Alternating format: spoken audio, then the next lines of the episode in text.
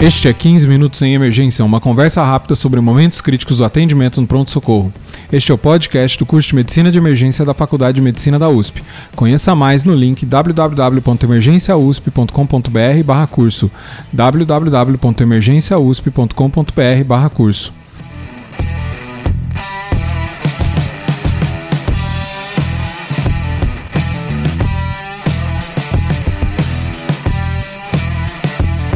Este é o episódio 102 e vamos falar de ventilação mecânica. Sou o Dr. Júlio Marchini, está aqui comigo Dr. Lucas Marino.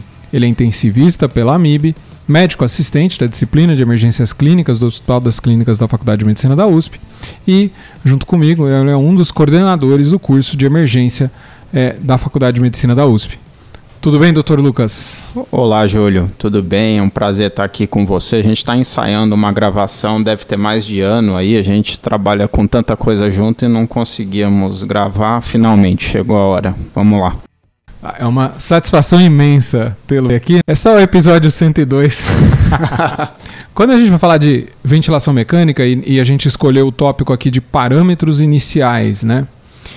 É, qual que é o seu, a sua introdução a esse assunto? Como é que a gente vai escolher parâmetro inicial na ventilação? Eu queria muito aqui conseguir trazer para vocês uma receita de bolo. A gente ajusta o aparelho assim, assim, assado, mexe no botão tal e tá tudo certo como se fosse um padrão para todos os pacientes.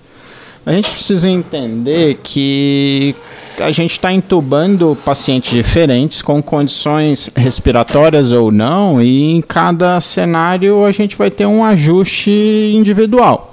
Portanto, a gente é muito fácil a gente entender que os ajustes de ventilação mecânica de um paciente que não tem um problema pulmonar é totalmente diferente daquele paciente que porventura tem a SARA, tem a COVID ou tem a DPLC ou asma exacerbadas, enfim.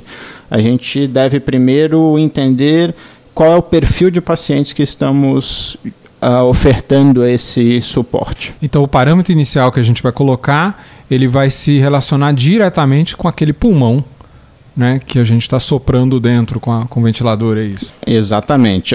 O primeiro mantra da ventilação mecânica, e pode parecer um pouco piegas, mas não vale, sempre vale a pena repetir, que é a gente ajusta o ventilador para o paciente, não o paciente ao ventilador. Então, suponha, ah, você indicou uma intubação para um paciente com um AVCH e está rebaixado, não protege a via aérea. Ou seja, você intubou um rebaixamento do nível de consciência e você vai ventilar um pulmão normal. Como que a gente procederia dessa forma? Uh, os conceitos básicos de ventilação protetora eles permanecem, só que a gente, o que a gente observa na literatura é que a ventilação mecânica protetora clássica, ela é validada por uma SARA, uma síndrome de desconforto respiratório agudo. Então, aquela história de volume corrente baixo, de 6 a 8 ml por quilo, pressão de platô menor do que 30 e a driving pressure menor do que 16, menor ou igual a 15, a gente pode discutir esses conceitos daqui em diante. Eles valem? Valem, só que a gente tem literatura respaldando que a gente não precisa ser tão agressivo no controle do volume corrente desse paciente com pulmão normal. Por exemplo, você tem comparação na literatura de 6 ml por quilo versus uh, ah, 10 a 12 ml por quilo e os desfechos dos, do, dos pacientes que foram ventilados com volume corrente maior não foram piores. Eu não estou dizendo aqui que a gente vai ventilar um paciente que intubou por rebaixamento com 10, 12 ml por quilo. Eu só estou dizendo que eu não vou ser agressivo do tipo sedar, bloquear para controlar o volume corrente, dado que uh, os eventos adversos que a gente pode trazer com sedação, bloqueio para controlar o volume corrente não compensam um eventual risco de um volume corrente maior. Perfeito. Então, esse primeiro caso que a gente está trazendo então para vocês é, é, é uma parcela significativa dos pacientes da sala de emergência, né? que é o paciente que ele é, não protege a via aérea por alguma razão, ou ele teve um rebaixamento, ele não está ventilando e eu preciso ventilar por ele, mas o pulmão dele é completamente normal. Não tenho patologia nenhuma no pulmão dele. É, eu não preciso ser tão rígido. Eu Exatamente. posso ter regras mais flexíveis aí para esse paciente. E, bom, e aí? Como é que a gente faz então? Bom, é, primeira coisa que a gente precisa discutir é a questão de modo ventilatório. Aqui a gente não vai discutir ah, como que é a concepção de um modo ventilatório. Todo mundo que tem alguma familiaridade com ventilação mecânica conhece que é, você, os modos ventilatórios clássicos aí são modo pressão controlado e volume controlado. É, a gente tem alguma evidência na literatura que ventilar a pressão ou a volume não traz diferença, ou seja, não é o modo ventilatório per se que vai fazer o meu paciente ter desfechos melhores ou piores. O, o que eu gostaria de ressaltar aqui é a decisão do modo ventilatório em si é uma decisão de consonância de equipe. Não adianta nada só você saber ventilar em volume controlado e o plantonista que vem depois não sabe, a equipe de fisioterapia não sabe. Então, é, uma vez que não há diferença entre os modos ventilatórios, a decisão ela deve ser muito mais uma uniformidade de serviço do que ficar trocando toda hora o modo ventilatório do paciente.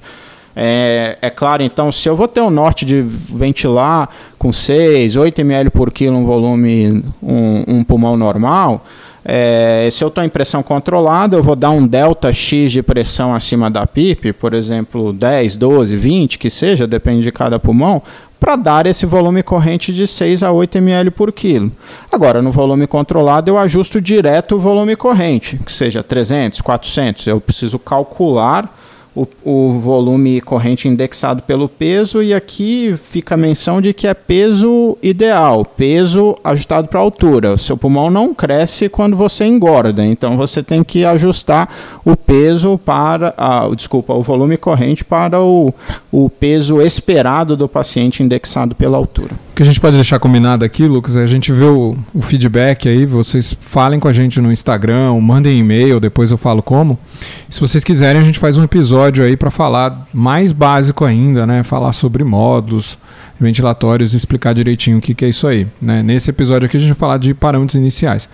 Bom, então, parâmetro, primeiro, para, primeira coisa, parâmetro inicial, não importa tanto, importa mais o que a, o que a equipe está tá familiarizada, né? Exato. E aí você colocaria aí um, um, um parâmetro muito importante para a gente saber do paciente, a altura dele, né? Exato. E da altura eu calculo o peso ideal, não importa o peso atual dele, justamente, né, o obeso não vai engordar o pulmão. Vai ter um pulmão maior. é, e até, até isso que trouxe muitas consequências no Covid, né? Exato. É, e, e, de parâmetros que a gente vai ter então? Então, assim, todo modo ventilatório, a gente vai ter variáveis que são iguais para todos os modos ventilatórios controlados. Frequência respiratória você ajusta, é, PIP você ajusta, fração inspirada de oxigênio você também ajusta. Qual fração inspirada de oxigênio você vai usar? A menor possível para manter o paciente em normóxia. Vai, é, tem muita discussão na literatura, mas eu vou recomendar aqui o que é mais consensual, saturação entre 92 e 96% seria mais que seguro. É, a PIP, se eu estou entubando um pulmão normal, ela vai ser uma PIP próxima da fisiológica, 5, 6 centímetros de água. E frequência respiratória você vai ajustar conforme o nível de CO2. Então a gente, via de regra, vai manter um CO2 dentro da faixa da normalidade, entre 35 e 45 milímetros de mercúrio, com pH dentro da faixa da normalidade. Então você vai deixar uma FO2, uma frequência respiratória lá de 12, 16, que seja. Nunca manter os pacientes necessariamente em hipercapnia ou hipocapnia, aqueles que têm pulmão normal, claro. Em SAR a gente muda um pouquinho de figura. Perfeito. Então aí a gente colocou o O2, colocamos a frequência respiratória e o volume. Ou eu controlo diretamente. No volume controlado. Ou eu escolho a pressão que vai chegar no volume que eu quero, seria. Perfeito, exatamente. É tão simples quanto isso. Né? Muito bem. Então esse seria o pulmão normal. E, e, você já até começou a adiantar aí, né? E o pulmão com SARA? É, aí a coisa muda um pouquinho de figura. Quando a gente vai lembrar da fisiopatologia de SARA, se fala muito no baby lung, né? Que é a história de que você está ventilando o pulmão de bebê, em tradução literal como as partes gravitacionais dependentes de pequena via aérea estão todas colapsadas, então está sobrando para você uma pequena área de pulmão sadio que o seu norte deve ser: eu não posso machucar esse pulmão, num português mais simples. Então, a gente daí que vem esse conceito de ventilação mecânica protetora, que é aqui sim nas SARAs o volume corrente precisa ser baixo, os consensos trazem de 6 a 8 ml por quilo, a gente no serviço vai mais para 4 a 6 ml por quilo.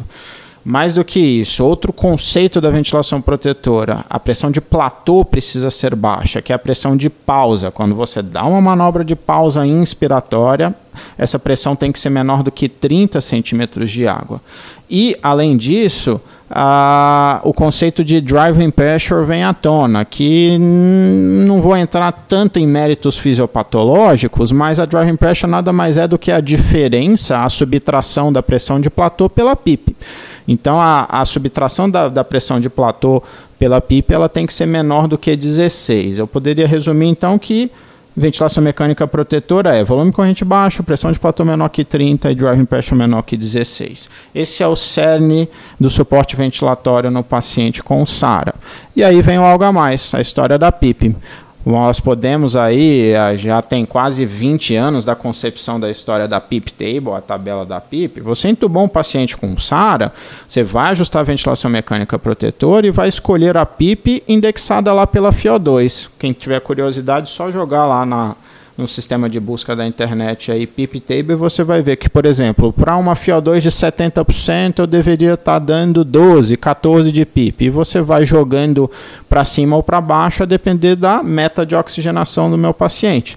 Se meu paciente não oxigenou adequadamente, eu vou precisar dar mais PIP ou dar mais FiO2, depende do que vem na, na própria sequência da tabela. Fica mais simples a gente ajustar dessa forma. Muito bom. Bom, e Aí a gente teve o Covid, uma SARA pior ainda seria. É, é, aí vem um, vai complicando a situação, porque nós que trabalhamos em emergência UTI, nós fomos, ah, eu diria, avisados de alguma forma pelo professor Gattinone lá em março de 2020, quando a crise estourou na Lombardia. O que, que o professor Gattinone na Itália lá falava? Olha, esses pacientes não tinham tanto comprometimento da complacência pulmonar. É, eles tinham muito distúrbio de oxigenação, mas eles não tinham aquele pulmão tão duro, clássico da SARA, e que talvez a gente não precisasse dar tanta PIP para os nossos pacientes. Se a gente desse muita PIP, a gente ia sobredistender o pulmão e ia machucar mais esse pulmão, levando a lesão induzida pela ventilação mecânica. O que a gente passou a fazer um pouquinho de diferente no COVID é o que se chama de manobra de mini titulação da PIP. A gente vai achar conforme a utilizando uma relação de PIP e driving pressure, qual é a PIP que se correlaciona com a menor driving pressure possível? A gente pode discutir isso no outro podcast, mas a ideia é: se eu tenho a menor driving pressure, eu tenho a menor pressão de distensão lá no alvéolo e eu vou inflamar menos esse pulmão. Se eu usar a clássica PIP table, que se falava lá para para ARDES clássica, a gente ia distender demais esse pulmão e levar a lesão induzida pela ventilação mecânica. Eu acho que a gente pode pegar e, e, e dar uns exemplos no final. E, e aí o último modo, o, o último tipo de paciente, eu acho que clássico para a gente discutir, é o, um, bastante comum né, no pronto-socorro, que é o obstrutivo, né, o, o paciente com DPOC.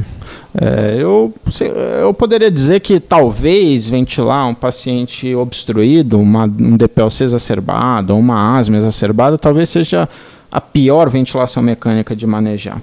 Uma coisa que a gente sempre esquece aqui, obviamente, é centrado em ventilação mecânica, mas se a gente não tratar o broncoespasmo, não há Cristo que resolva essa ventilação mecânica. Ou seja, se a gente não fizer a terapia inalatória adequada, é, lembrando que a ventilação mecânica é um suporte, não vai resolver a condição de base, mas é, o grande erro na avaliação do paciente obstruído, DPOC ou asma, é o problema é que não é que o ar não entra, o problema é que o ar não sai. E aí vem o conceito do que se chama de air trapping, ou seja, você está acumulando ar lá dentro e isso vai sobredistendendo o alvéolo de tal forma que a gente precisa fazer manobras na ventilação mecânica para ajudar esse pulmão a esvaziar. Que manobras são essas? A gente precisa ventilar o paciente com volume corrente baixo também E aqui, ao contrário da SARA, a gente precisa usar frequências respiratórias muito baixas, porque vocês devem lembrar em ventilação mecânica básica que o tempo expiratório ele é totalmente resultado do que acontece na fase inspiratória.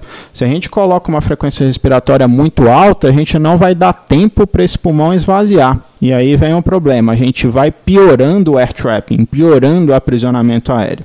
Vamos resumir então como é que ventila asma DPLC exacerbado. Volume corrente baixo, frequência respiratória baixa para facilitar o ar sair. Em paralelo, você está fazendo a terapia inalatória, as metas de oxigenação são conservadoras e aqui a gente pode tolerar aí um paciente um pouco mais hipercápnico, não é o problema. O que a gente não pode é piorar o aprisionamento aéreo. Acho que são todos capítulos à parte a serem discutidos futuramente. Aí. Podemos fazer alguns exemplos? Vamos lá. A gente volta ali no pulmão normal. Então, um paciente que tem ali 1,60m, 1,70m, o peso ideal vai dar uns 57 quilos. Vamos lá, então 60, vamos para facilitar a conta aqui, 60 quilos, né? E, e ele rebaixou, sei lá, teve um, um, um AVC extenso, rebaixou, e nós vamos entubar ele, né? E logicamente ele tem um pulmão normal. Perfeito. Como é que a gente ajustaria o, o, o, ventilador mecânico desse paciente? Por exemplo, eu vou escolher o modo pressão controlada, que é o modo que as pessoas estão mais adaptadas aí. Qual PIP que a gente vai dar para o nosso paciente? PIPs fisiológicas, 5 a 6. Fração inspirada de oxigênio, reitero, a menor possível para manter metas conservadoras de oxigenação. Não precisamos de mais de 96, não precisamos de menos de 92. Então isso. Tipicamente, esse paciente vai ter ali 30% de FiO2, 40% no máximo, acho mais do que suficiente. Frequência respiratória, vamos lembrar, vamos manter o paciente em normocapnia, 12, 16 de frequência respiratória. Esses são os ajustes padrão. Agora, qual é o delta de pressão que a gente vai dar para o nosso paciente, ou seja, a pressão acima da PIP? É suficiente para ele ter 6, 8 ml por quilo de volume corrente. Ah, mas ele está fazendo 400, 500 ml de volume corrente, isso é muito problema? Vamos lembrar, não, ele tem um pulmão normal. A gente não vai precisar sedar, bloquear esse paciente para garantir 6 ml por quilo, sendo que ele não tem nenhum acometimento respiratório. Esse seria o ajuste básico de ventilação mecânica desse paciente. Muito bem. Então, agora um, um segundo exemplo aqui. Paciente de 42 anos, chega aquele pulmão branco, é uma SARA terrível. A primeira coisa é isso tem que ser medular. Vamos buscar a ventilação mecânica protetora. Critérios de ventilação mecânica protetora: 6 ml por quilo de volume corrente. Suponha aí que ele tem 60 quilos, a gente vai vai pensar em 360 ml de volume corrente. Eu estou considerando uma ventilação em volume controlado. É claro que eu preciso fazer algumas manobras na ventilação, que é a manobra de pausa inspiratória, para saber se meu paciente está com a pressão de platô menor que 30 e sabendo a pressão de platô para saber se a pressão de platô menos a PIP está menor do que 16, que é a história da driving pressure. Paralelamente a isso, é lógico que eu preciso escolher a PIP. Eu sugiro a vocês, de maneira mais clássica, usem a PIP Table é muito fácil, de fácil acesso, vocês vão achar, para escolher a melhor PIP para aquele paciente que está com a FiO2, é, suponha de 70%, 80% que seja.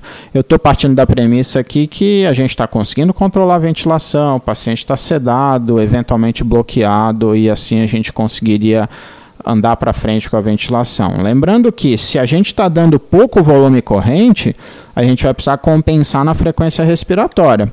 É comum em SAR a gente usar 25, 30, 35 incursões por minuto, porque senão o paciente vai ficar muito hipercápnico. O que a gente não pode de jeito nenhum é distender o pulmão desse paciente. E na fase inicial, talvez uma fração inspiratória de oxigênio aí 70, 80, às vezes até 100%.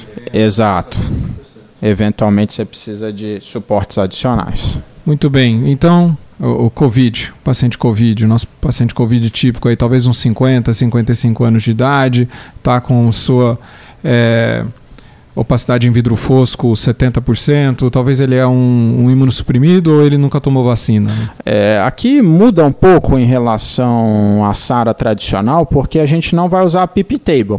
Os parâmetros de ventilação mecânica protetora eles se mantêm. Vamos usar volume corrente baixo, pressão de platô menor que 30, dry pressure menor que 16.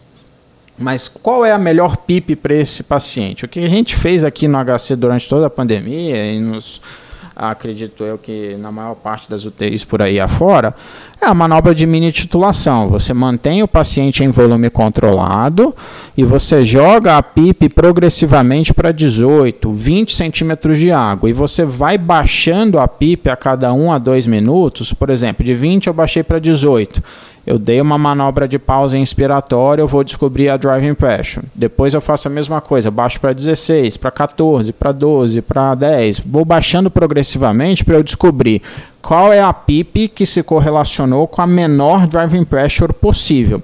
A menor driving pressure possível é a área em que você está distendendo menos o pulmão e você tem menos colapso de pequena via aérea. Então aqui o detalhe para a COVID é que a escolha da PIP é um pouquinho mais difícil. Aí vale a pena a gente estudar e discutir mais adiante em outros podcasts, ou posso, a gente pode escrever para o nosso blog algo do tipo, como que faz a manobra de mini titulação da PIP, que ela é bem importante para o ajuste da ventilação mecânica do Covid. E esses, mais do que os, os pacientes com SARA, esses vão ter FIDO2 de 100%, vão estar tá bloqueados, vão eventualmente ir para prona, né? É, aí as manobras de resgate vão vão aparecendo conforme a experiência do serviço, né? Assim, a prona é algo que se tornou de certa forma, muito corriqueira aí na pandemia, mas muitos serviços não têm experiência nenhuma com prona. A recomendação é, se você não tem experiência, não faça porque o risco de dar problema é muito grande, mas é, se tornou muito necessárias, muito frequentes as manobras de resgate de hipoxemia refratária na pandemia. Muito bem. Nosso último exemplo, uma, talvez uma paciente, uma senhora de 62 anos, tabagista, e chegou aí com seu DPO6 exacerbado, mudou as características da tosse, está tossindo mais um pouquinho de dispneia, tivemos que entubar ela. É, e aqui vem o, os mantras da ventilação em obstruído, né? Volume corrente baixo, mesmo norte, 4, 6 ml por quilo de volume corrente. Se você está ventilando em volume controlado, vai colocar o volume que é para colocar lá, 300, 250, 400 ml, fazer a conta é, se você está ventilando em pressão controlada, vai dar um delta de pressão acima da pipa suficiente para fazer este volume corrente. E a outra parte da manobra é a frequência respiratória muito baixa. Lembrem, eu preciso dar tempo para o pulmão esvaziar. Então eu vou usar 10, 12 de frequência respiratória inicial. Ah, meu Deus, mas meu paciente está hipercapnico, eu quero dar 30 de frequência para lavar CO2. O que você vai conseguir é encher o pulmão de ar. E o problema desse paciente não é entrar ar, é sair ar. Não esqueçam disso. Então, abaixem o volume corrente. É, abaixem a frequência respiratória e um, algo que a gente não tinha comentado aqui. Se você estiver ventilando em pressão controlada, usem tempos inspiratórios muito baixos. 0,6, 0,7 segundos para dar mais tempo do pulmão esvaziar. Em, em volume controlado, a gente não ajusta tempo inspiratório, a gente ajusta fluxo. Então a gente vai usar um fluxo de ar maior, 60 litros por minuto. Se o fluxo é maior, o ar vai entrar mais rápido no pulmão, então eu vou ter mais tempo para expirar. Então, tratem a auto-PIP, tratem o air trapping. Auto-PIP significa o aprisionamento de ar e essa pressão está crescendo no pulmão, está aumentando no pulmão. Uh, eu não posso dar muita PIP para os pacientes obstruídos. É pouco, é 5, 6 centímetros de água, eventualmente menos. De novo, com o foco em esvaziar este pulmão. Muito bom. Você tem uma mensagem final?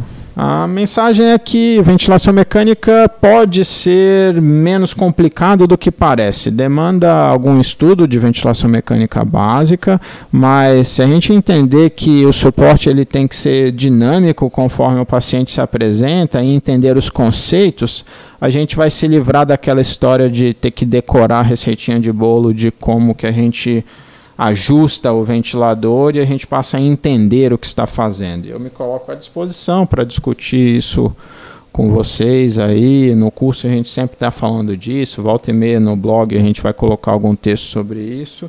É, estudo em ventilação mecânica para a gente seguir o primeiro princípio da medicina, que é não fazer mal aos nossos pacientes. Excelente, muito obrigado. Ah, foi um prazer, até a próxima. Prometo que não vai demorar um ano de novo. Um abraço. Vamos cumprir essa promessa, hein? Esse podcast é oferecimento do curso de Medicina de Emergência da USP, em parceria com a Escola da Educação Permanente, do Hospital das Clínicas da Faculdade de Medicina da USP e da Manoli Educação. Se você gosta do nosso podcast, por favor, é, compartilhe o nosso trabalho nas redes sociais. Isso é muito importante para que mais pessoas conheçam o nosso trabalho. Mande feedback para 15minutos.emergência.gmail.com é, e a gente responde aqui no próprio episódio. É, se você achou muito interessante esse assunto, se você quer complementar é, o conhecimento nesse assunto, o módulo 2 do curso de emergências é sobre insuficiência respiratória. Lá a gente fala sobre é, ventilação mecânica, fala sobre dispositivos é, para oxigenação, é, e isso em bastante detalhe.